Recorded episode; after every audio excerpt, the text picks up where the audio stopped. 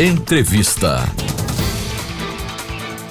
Olá, boa tarde a você que acompanha o Jornal da UFES. Quem conversa com a gente a partir de agora aqui na Rádio UFES FM é a professora do Departamento de Nutrição da Universidade Federal de Sergipe e pesquisadora da Rede Brasileira de Pesquisa em Soberania e Segurança Alimentar, Silvia Vossi. Satisfação em ouvi-la aqui na Rádio UFES FM, professora. Inicialmente eu gostaria de saber, professora, como foi possível diagnosticar que três em cada dez famílias brasileiras enfrentam insegurança alimentar moderada ou grave? Boa tarde. Boa tarde, Josafá. Boa tarde a todos os ouvintes.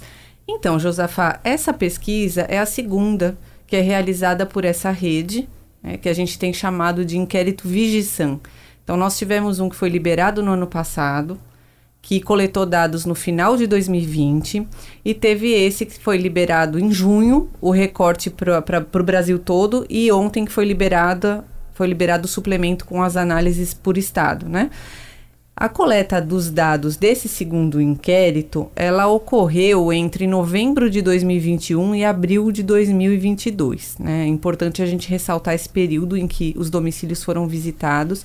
Ela é uma pesquisa que é nacional, então nós temos aí representatividade para Brasil, representatividade dos resultados para as regiões e para os estados. Então, embora a gente não tenha visitado todos os domicílios, nós fizemos uma amostragem, uma amostragem com os mesmos critérios que o próprio IBGE utiliza em suas pesquisas. Então, nesse segundo, nessa segunda edição da pesquisa, nós visitamos 12.745 domicílios que estavam distribuídos em 577 municípios de todas as unidades da federação, né, os 26 estados mais o Distrito Federal. Então, é, nós entrevistamos 35 mil e 22 indivíduos. Tivemos informações né, de 35.022 indivíduos que estavam dentro desses domicílios, os moradores desses domicílios.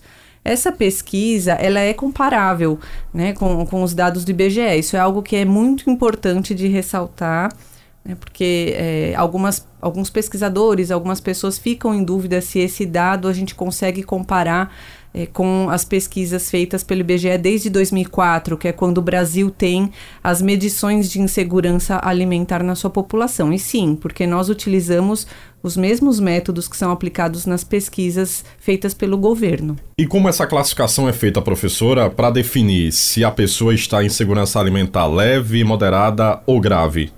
Funciona assim, Josafá. Nós visitamos os domicílios e pegamos uma pessoa representante daquele domicílio. Geralmente é uma pessoa de referência que a gente chamaria de chefe do domicílio. E fazemos a entrevista e perguntamos várias coisas. Entre elas, nós aplicamos uma escala que é validada para a população brasileira, que se chama Escala Brasileira de Insegurança Alimentar.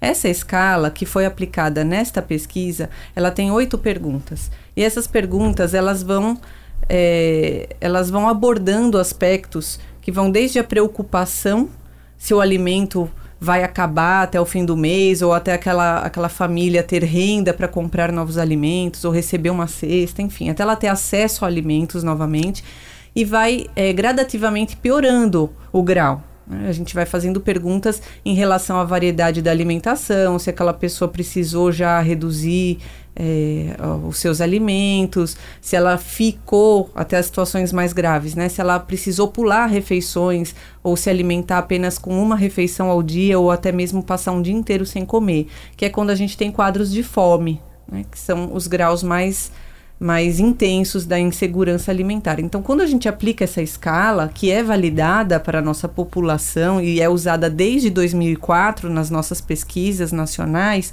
a gente depois consegue ver quantas perguntas foram respondidas afirmativamente e fazer um cálculo. Então, a pessoa só está em segurança alimentar se ela responder não para tudo. A partir do momento que ela responder que ela se preocupa que não vai ter recursos né? Ou não se ou não ou, nos últimos três meses isso é algo que é importante reforçar. A escala ela avalia os três últimos meses da, da entrevista. Então, nos últimos três meses, se ela teve a preocupação de que não ia conseguir manter a sua alimentação, isso já configura uma insegurança leve. Né? Até ela fazer alguns alinhamentos, algumas mudanças na sua dieta por conta de não ter dinheiro ou ter essa preocupação em conseguir os alimentos que ela está acostumada a comer. Então, ela reduz frutas e verduras, ela reduz carnes e vai substituindo por alimentos que têm uma qualidade nutricional é, pior. Né, e que também vai acarretar problemas nutricionais para ela. A partir do momento que ela começa a diminuir quantidade, já vai ter uma, uma um comprometimento da qualidade, né? Então ela, ela tem problemas com a qualidade, com a quantidade, ela já está num grau moderado. E a partir do momento em que ela fica sem se alimentar durante um dia todo ou fazendo apenas uma refeição, isso já configura insegurança grave que a gente é, diz que é fome, porque de fato ela passou fome nos últimos três meses. Agora, em relação aos resultados do levantamento, professora, no Brasil, quase 60%, para ser mais preciso, 58,7% da população brasileira está nessa condição de insegurança alimentar, seja leve, moderada ou grave. O que esse dado representa, professora? Josafá, esse é um cenário bastante preocupante. Né? Nós, desde 2004, como eu falei, é, fazemos essas medições e em 2004 nós tínhamos aí uma insegurança alimentar é, bem menor do que essa. Nós tínhamos uma insegurança alimentar que girava em torno de 40%.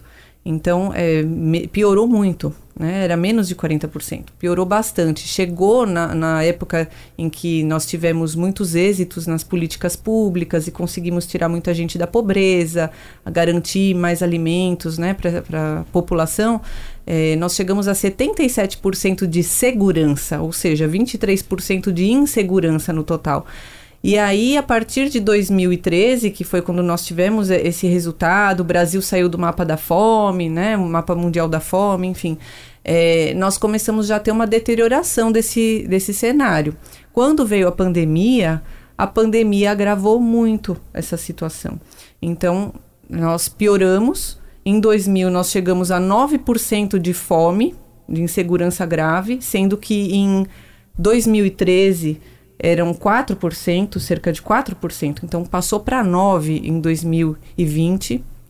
E agora, com esse inquérito que saiu há dois meses aproximadamente, os resultados gerais, a gente está com 15% passando fome. Isso são 33 milhões de pessoas, 125 milhões enfrentando algum desses três graus de insegurança alimentar. Então a gente tem um comprometimento, uma deterioração muito importante na população e isso vai ter reflexos futuros, porque não é um problema que se resolve de uma forma simples. Embora a região Nordeste seja a segunda maior proporcionalmente com pessoas nessa condição de insegurança alimentar, em números absolutos é a região Sudeste que concentra o maior número de pessoas nessa condição. O que está por trás disso, professora? Isso, Josafá. A gente a gente está acostumado a fazer as interpretações sempre em cima das proporções, mas a gente não pode deixar de abrir os olhos para isso que você está ressaltando. É, quando a gente olha o Sudeste e vê que eles estão numa situação é, proporcionalmente melhor do que o Nordeste, é, a gente tem a falsa ilusão que esse problema não está acometendo com a mesma magnitude a, a, população de lá, mas são milhões e milhões de pessoas que também estão enfrentando esse problema. E veja, numa região que é rica, né, é, comparativamente com as outras regiões do país, que tem um desenvolvimento industrial muito maior. Então, é, isso mostra para gente o quão desigual o nosso país ainda é o problema ele afeta sim todas as regiões brasileiras, claro que no norte e no nordeste, embora proporcionalmente, embora em termos absolutos nós sejamos é, menos pessoas em comparação com as outras regiões que são mais populosas, nós temos uma proporção muito grande. Né? E isso impacta no desenvolvimento social da, do, do nosso estado, da nossa região, né? São, são pessoas que vão sofrer com essas sequelas por um, um longo período de tempo. Falando agora, professora, do cenário aqui no nosso estado, o Sergipe tem mais de 70% da população em insegurança alimentar. O nosso estado seguiu a tendência nacional desse avanço dessa condição? Josafá, não destoa muito, não. Nós, nós estamos na, na mesma tendência, sim. Claro que é, a gente, para estabelecer essa tendência de uma forma precisa, a gente precisa pegar esse banco de dados e fazer alguns recálculos né, para poder harmonizar os dados com as outras pesquisas que são feitas pelo IBGE. Mas, grosso modo, a gente já consegue observar que teve um salto muito importante, porque é, mesmo sendo a mesma escala, não é exatamente a mesma amostra. Né? Não é a gente não visita exatamente o mesmo domicílio que o IBGE visitou em, nos outros anos. Mas, a despeito disso, mesmo fazendo qualquer ajuste que seja necessário, a diferença costuma ser muito pequena. Então, vale lembrar que, se em 2013 nós tínhamos é, cerca de 12% da população sergipana em é, situação de insegurança alimentar moderada ou grave, e depois esse número passou a 17% em 2018, que foi feita a última pesquisa feita pelo IBGE que aplicou essa escala. Agora em 2021, 2022, nós temos quase 45% da população sergipana num grau moderado ou grave de insegurança alimentar. E isso para 17% é um salto muito grande. Agora, professora, como é possível pensar em políticas públicas, especialmente em um ano eleitoral, para reverter esse quadro ao longo do tempo? Quais são os caminhos? Josafá, é, eu gostaria de ressaltar uma coisa que é bastante importante do meu ponto de vista. A pandemia ela não foi a única causadora de toda essa, entre aspas, tragédia, né? A pandemia ela agravou mas nós já estávamos num contexto de desmantelamento das nossas políticas públicas voltadas para a segurança alimentar e nutricional. Então, desde 2016, quando nós tivemos uma mudança importante na, nas políticas públicas do país, teto de gastos, algumas reformas que acabaram por precarizar as relações de trabalho, enfim, nós tivemos algumas mudanças importantes que acabaram desprotegendo a população de algumas políticas públicas. Né, acabaram desprotegendo a população que estava protegida por algumas políticas públicas que foram bastante exitosas. Quando isso acontece e chega a pandemia, a pandemia, obviamente, é, teve um efeito que eu acredito que foi maior do que se nós tivéssemos ainda como alicerce as políticas públicas que protegeriam essas pessoas. Então, nós precisamos, de uma forma urgente, retomar essas políticas públicas. Quais são? São muitas.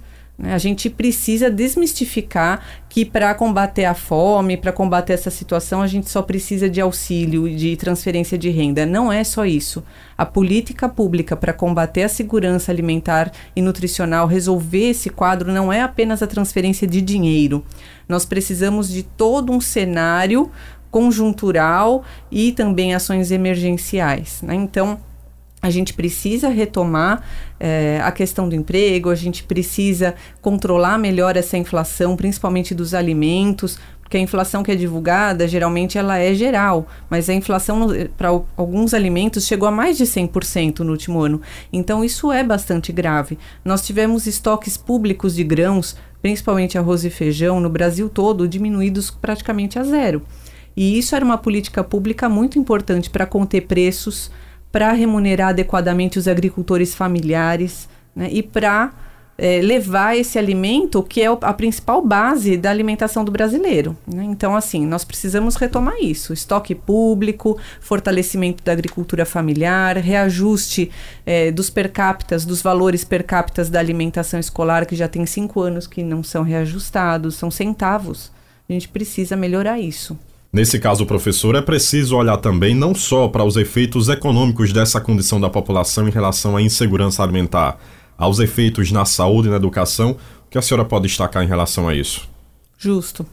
É, e é um, é um problema que ele é ele tem várias causas, embora o rendimento ele seja um determinante, um condicionante muito importante para a situação de insegurança alimentar, ele não é o único. A gente precisa resolver outros problemas de base para que as pessoas tenham outros direitos garantidos. Né? Sem alimentação, a pessoa não consegue estudar adequadamente, não trabalha adequadamente, não tem uma boa saúde, então ela, ela não tem uma condição digna de vida. Então nós precisamos atacar entre aspas, né, todos esses problemas sociais. Só uma última questão, professora. Como a nossa Universidade Federal de Sergipe tem atuado nessa questão que envolve segurança alimentar, nutrição, quais são as ações desenvolvidas atualmente aqui na UFES? É, tem, o, tem o Observatório de Segurança Alimentar e Nutricional do Estado de Sergipe, que é coordenado por mim no Departamento de Nutrição, e tem também o Centro Colaborador de Alimentação e Nutrição Escolar, que também está dentro do Departamento de Nutrição, que é coordenado pela professora Renata Lopes e subcoordenado por mim. Então, são, são dois são dois órgãos importantes dentro da universidade que quem precisar de informações é, especificamente para alimentação escolar ou para as questões gerais envolvendo segurança alimentar podem nos procurar nessas duas estruturas, tá certo? Silvia Vossi, professora do Departamento de Nutrição da Universidade Federal de Sergipe e pesquisadora da Rede Brasileira de Pesquisa em Soberania e Segurança Alimentar, muito obrigado pela entrevista aqui à Rádio UFIS FM. Obrigada. Josafa Neto para a Rádio UFIS FM.